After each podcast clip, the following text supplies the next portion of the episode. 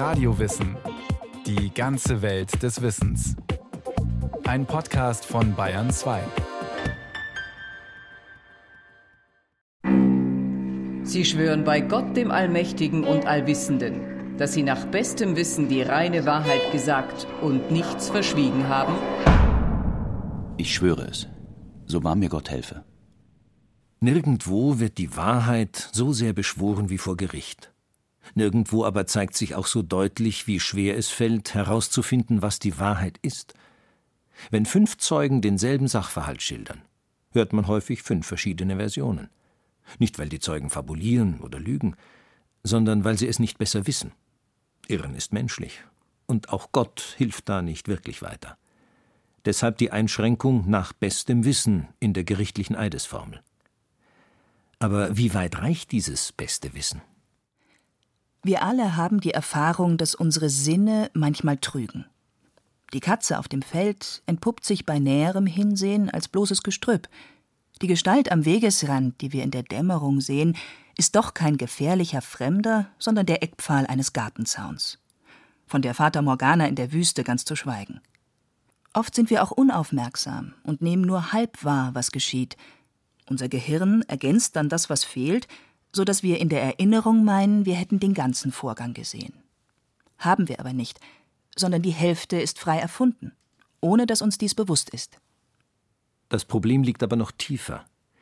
Wie können wir überhaupt sicher sein, die Wahrheit zu erkennen, auch wenn wir ganz genau hinschauen und voll konzentriert sind? Was wir in unserem Kopf haben, sind schließlich nur Bilder.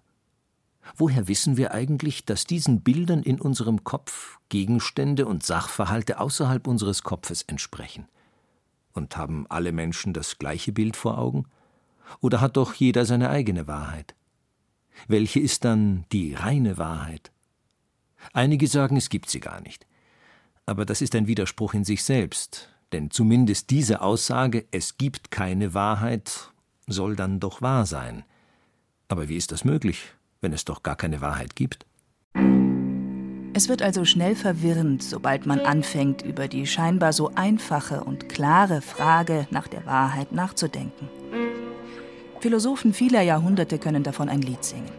Sie haben immer wieder versucht, die sozusagen reine Wahrheit über die Wahrheit herauszufinden, sind gescheitert, haben sich trotzdem weiter bemüht und tun dies auch heute noch. Was also ist Wahrheit? Wie kann man sie herausfinden und überprüfen? Und können wir überhaupt jemals sicher sein, die Wahrheit zu wissen? Zu sagen, das Seiende sei nicht oder das Nichtseiende sei, ist falsch. Dagegen zu sagen, das Seiende sei und das Nichtseiende sei nicht, ist wahr. Dieser Satz des Aristoteles ist so etwas wie die erste Definition der Wahrheit in der abendländischen Philosophiegeschichte. Sie klingt kompliziert, ist aber eigentlich ganz einfach und bringt die Sache auf den Punkt. Man spricht die Wahrheit, wenn das, was man aussagt, sich tatsächlich so verhält. Auf dieser Basis formulierte der mittelalterliche Philosoph Thomas von Aquin dann eine erste Wahrheitstheorie, in seiner Abhandlung De Veritate, also über die Wahrheit, heißt es dazu Ich antworte, es sei zu sagen, dass Wahrheit in der Übereinstimmung von Verstand und Sache besteht. Wenn daher die Sachen Maß und Richtschnur des Verstandes sind, besteht Wahrheit darin, dass sich der Verstand der Sache angleicht, wie das bei uns der Fall ist. Aufgrund dessen nämlich, dass die Sache ist oder nicht ist, ist unsere Meinung und unsere Rede davon wahr oder falsch. Die Anlehnung an Aristoteles ist unüberhörbar, aber die Überlegung des Thomas geht darüber hinaus. Wahrheit besteht in der Übereinstimmung von Verstand und Sache, oder, wie Kant und Hegel dies später allgemeiner formulierten, in der Übereinstimmung der Erkenntnis mit ihrem Gegenstand. Dabei ist der Gegenstand primär. Er ist, wie er ist, und unsere Erkenntnis hat die Aufgabe, das zu erfassen, sich also dem Gegenstand anzugleichen, bis zur Übereinstimmung. Wenn unsere Erkenntnis das schafft, ist sie wahr, wenn nicht unwahr. Diese später als Korrespondenztheorie der Wahrheit bezeichnete Auffassung ist nicht nur die erste Wahrheitstheorie überhaupt, sondern auch die bis heute vorherrschende. nicht zuletzt deshalb, weil sie unserem intuitiven Wahrheitsverständnis entspricht. Wenn das, was wir aussagen, meinen, behaupten oder beschwören, genau mit der Sache korrespondiert, um die es geht, dann sagen wir die Wahrheit. Wir halten diese Auffassung auch für evident und selbstverständlich, auf jeden Fall aber für eine einleuchtende und hinreichende Erklärung. Aber ist das wirklich so? Ist das wahr? Die Korrespondenztheorie der Wahrheit, die zunächst so einleuchtend erscheint, hat ein großes Problem. Immanuel Kant war der Erste, der darauf hinwies. Dieser bloßen Worterklärung zufolge soll also meine Erkenntnis, um als wahr zu gelten, mit dem Objekt übereinstimmen. Nun kann ich aber das Objekt nur mit meiner Erkenntnis vergleichen, indem ich es erkenne. Meine Erkenntnis soll sich also selbst bestätigen, welches aber zur Wahrheit noch lange nicht hinreichend ist. Da das Objekt außer mir und die Erkenntnis in mir ist, so kann ich immer doch nur beurteilen, ob meine Erkenntnis vom Objekt mit meiner Erkenntnis vom Objekt übereinstimme. Kants Kritik läuft darauf hinaus, dass die geforderte Übereinstimmung zwischen Erkenntnis und Gegenstand gar nicht festgestellt werden kann. Denn dazu müsste es eine dritte, sozusagen neutrale Position geben, die unabhängig beurteilt, ob die beiden Seiten Erkenntnis und Gegenstand tatsächlich übereinstimmen. Wir müssten also aus unserer Erkenntnis heraustreten, um gewissermaßen von außen ihr Verhältnis zum Gegenstand zu überprüfen. Nur dann könnte objektiv eine Übereinstimmung oder Nichtübereinstimmung festgestellt werden. Das ist aber nicht möglich. Wir haben nur unsere Erkenntnis und bleiben immer darin gefangen. Die Korrespondenztheorie ist also zwar intuitiv einleuchtend und plausibel, steht aber auf unsicherem Boden.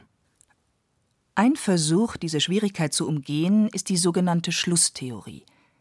Sie begnügt sich nicht damit, eine Übereinstimmung von Erkenntnis und Gegenstand als möglich vorauszusetzen, sondern versucht, eine Verbindung zwischen beiden aufzuzeigen, die eine solche Korrespondenz hervorbringt, und zwar in Form eines Ursache-Wirkung-Verhältnisses. Der Schlusstheorie zufolge ist der Gegenstand, also zum Beispiel ein Baum, eine Ursache, die in uns eine Wirkung erzeugt, nämlich das Bild oder die Erkenntnis dieses Baums. Im Bewusstsein haben wir dann nur diese Wirkung. Aber wir können daraus auf eine Ursache schließen, die diese Wirkung hervorgebracht haben muss. Und auf diese Weise zu dem Gegenstand gelangen, dessen Abbild wir in uns erkennen. Durch diese Schlussfolgerung, so argumentiert die Schlusstheorie, kann die Übereinstimmung zwischen Erkenntnis und Gegenstand begründet und damit die Wahrheit unserer Erkenntnis erklärt werden. Auch dies klingt einleuchtend. So sieht es auch die deutsche Philosophin Karin Gloy. In ihrem Buch Wahrheitstheorien schreibt sie über die Schlusstheorie Diese Interpretation ist insofern zwingend, als wir nicht unmittelbar im Besitze der Objekte der Außenwelt sind, sondern nur in dem der Vorstellungen von ihnen. Die Objekte der Außenwelt haben in der Innenwelt gemäß der Schlusstheorie Wirkungen, aus denen sie erschlossen werden sollen. Die Innenwelt gilt so gleichsam als Produkt der Außenwelt. Der Schluss fungiert als Operationsmittel, die Beziehung zwischen Innen- und Außenwelt herzustellen und die subjektiven Erkenntnisse als wahr oder falsch zu erweisen. Der Schluss übernimmt hier die Leistung des Wahrheitsausweises. Bei näherer Betrachtung erweist sich aber auch dieser Wahrheitsausweis als trügerisch. Das Problem ist hier ein logisches. Man kann nämlich zwar aus einer bestimmten Ursache auf eine bestimmte Wirkung schließen, aber nicht umgekehrt, wie es hier geschehen soll, von einer bestimmten Wirkung auf eine bestimmte Ursache. Die Schlussfolgerung, wenn es regnet, ist der Garten meines Nachbarn nass, zum Beispiel, ist sicher wahr. Sie schließt von einer bestimmten Ursache, dem Regen, auf eine bestimmte Wirkung, nämlich den nassen Garten. Der Umkehrschluss aber von der Wirkung auf die Ursache ist nicht gültig.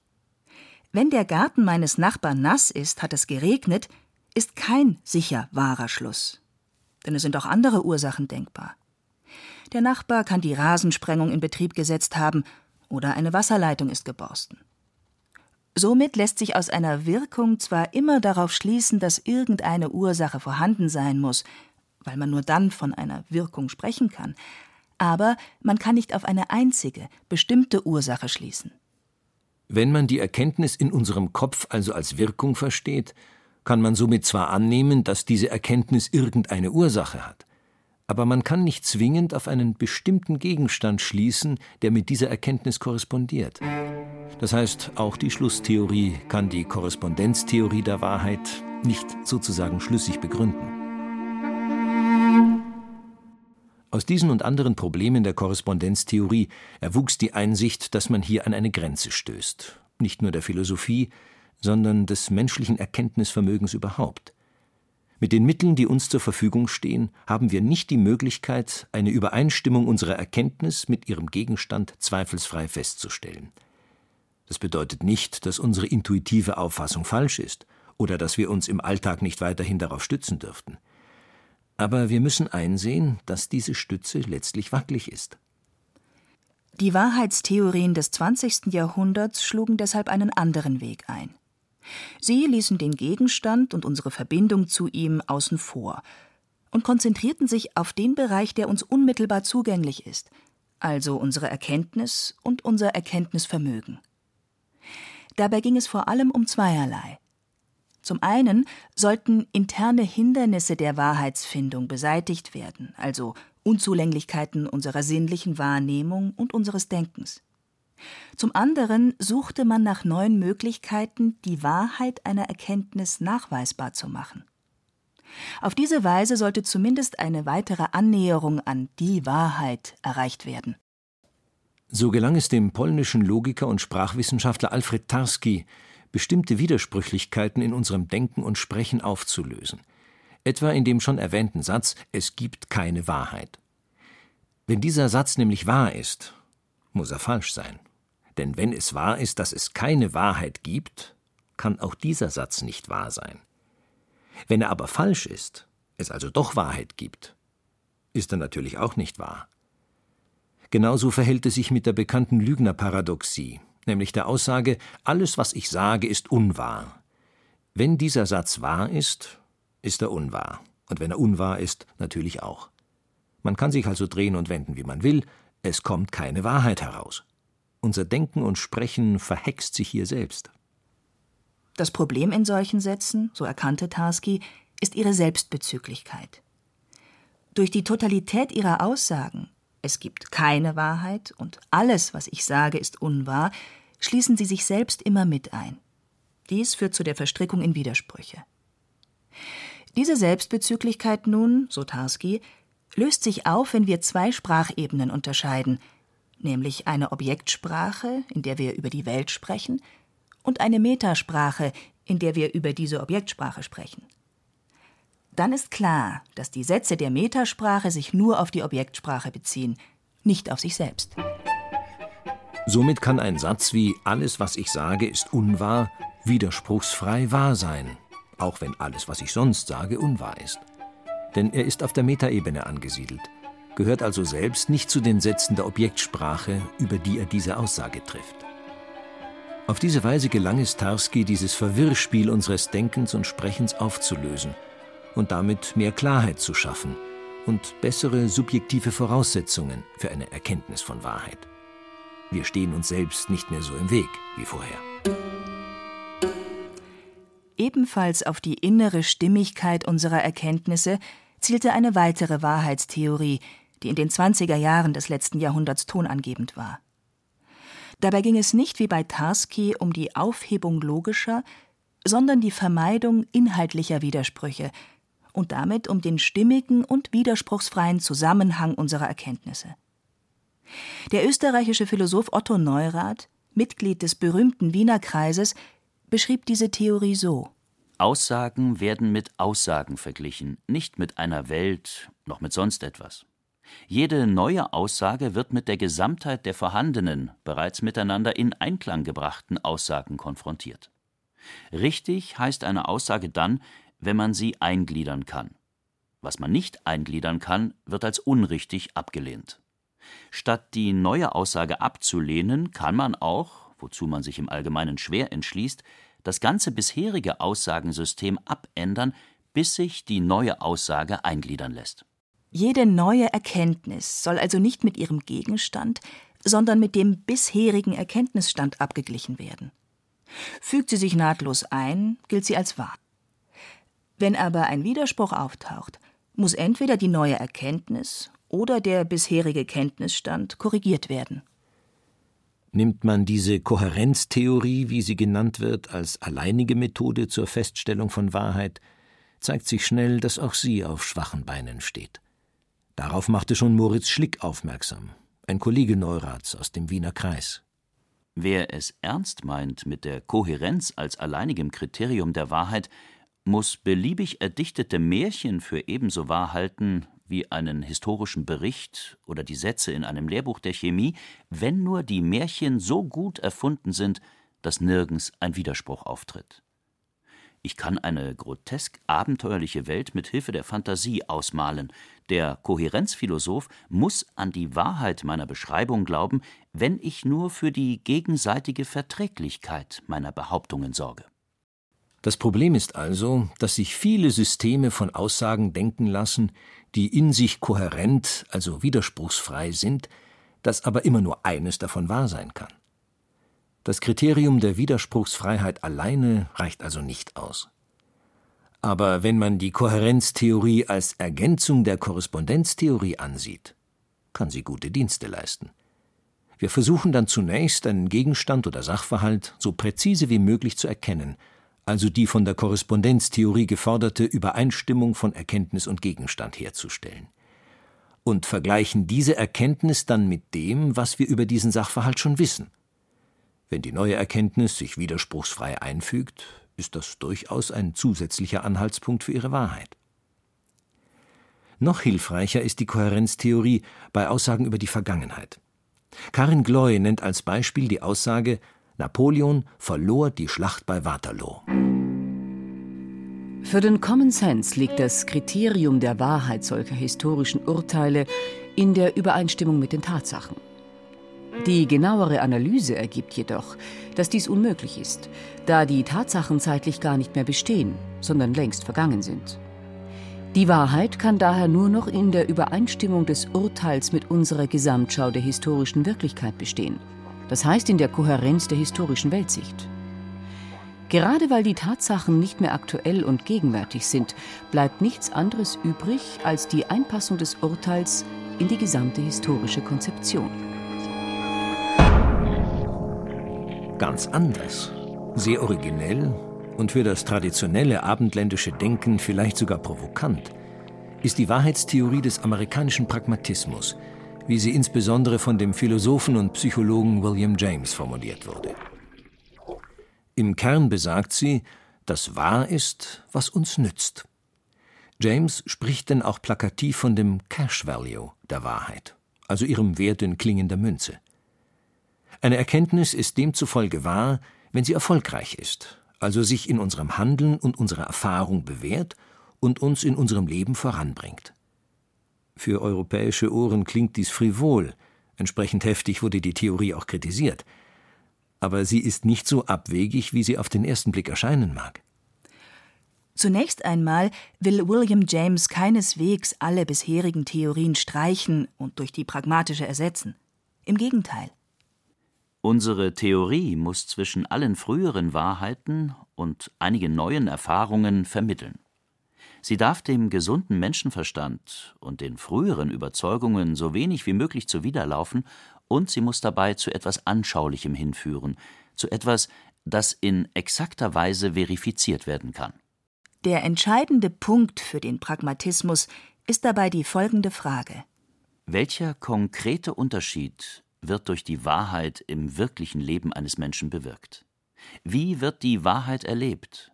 Welche Erfahrungen werden anders sein, als sie wären, wenn jenes Urteil falsch wäre?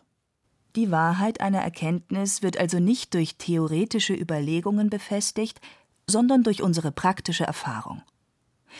Wenn die Information sich bestätigt und uns weiterbringt, ist sie wahr. Wenn nicht, ist sie falsch. Die Wahrheit einer Vorstellung ist nicht eine unbewegliche Eigenschaft, die ihr innewohnt. Wahrheit ist für eine Vorstellung ein Vorkommnis. Die Vorstellung wird wahr, wird durch Ereignisse wahr gemacht, Ihre Wahrheit ist ein Geschehen, ein Vorgang, und zwar der Vorgang Ihrer Selbstbewahrheitung, Ihrer Verifikation. Ein Beispiel. Wir fragen nach dem Weg zur Müllerstraße und erhalten die Auskunft, die zweite links, dann etwa 200 Meter geradeaus und vor der Schule rechts. Wir halten uns an die Anweisung und kommen tatsächlich zur Müllerstraße. Dann hat sich die Auskunft als wahr erwiesen. Oder nehmen wir die Schwerkraft. Deren Wahrheit bestätigt sich jedes Mal, wenn wir etwas fallen lassen. Und diese Wahrheit ist durchaus nützlich. Sie verhindert zum Beispiel, dass wir aus dem fünften Stock springen. Noch einmal William James. Das Wesen der Wahrheiten besteht eben darin, dass sie bekräftigt und verifiziert werden. Es ist für unsere Ideen lohnend, dass sie bestätigt werden. Unsere Verpflichtung, die Wahrheit zu suchen, ist nur ein Teil unserer allgemeinen Verpflichtung, das zu tun, was lohnt. Es ist nach James nicht erforderlich, jede Information tatsächlich praktisch zu überprüfen. Wenn wir zum Beispiel einen Karton kaufen, auf dem Waschmittel steht, brauchen wir nicht damit zum nächsten Waschsalon zu gehen, um per Stichprobe herauszufinden, ob das Pulver darin tatsächlich Flecken entfernt. Sondern wir gehen davon aus, dass die Angabe wahr ist, und zwar solange sie nicht durch unsere Erfahrung widerlegt wird. William James veranschaulicht dies mit einem Vergleich. Unsere Gedanken und Überzeugungen gelten, solange ihnen nichts widerspricht, so wie die Banknoten so lange gelten, als niemand ihre Annahme verweigert. Die Theorie des Pragmatismus ist sicher in einigen Punkten kritisierbar. Dies gilt aber auch für alle anderen Wahrheitstheorien. Keine kann beanspruchen, die Frage nach der Wahrheit definitiv beantwortet zu haben. Aber zumindest kombiniert kommen die bisherigen Überlegungen der Antwort doch schon recht nahe. Wenn wir eine Aussage haben, die mit unserer Anschauung des Gegenstands übereinstimmt, wenn diese Aussage sich widerspruchsfrei in alles andere einfügt, was wir über diesen Gegenstand wissen, und wenn sie durch die Erfahrung bestätigt oder zumindest nicht widerlegt wird, wenn all diese Kriterien erfüllt sind, dann können wir zwar immer noch nicht mit Gewissheit, aber doch mit großer Wahrscheinlichkeit davon ausgehen, dass diese Aussage wahr ist. Dies gilt sogar vor Gericht.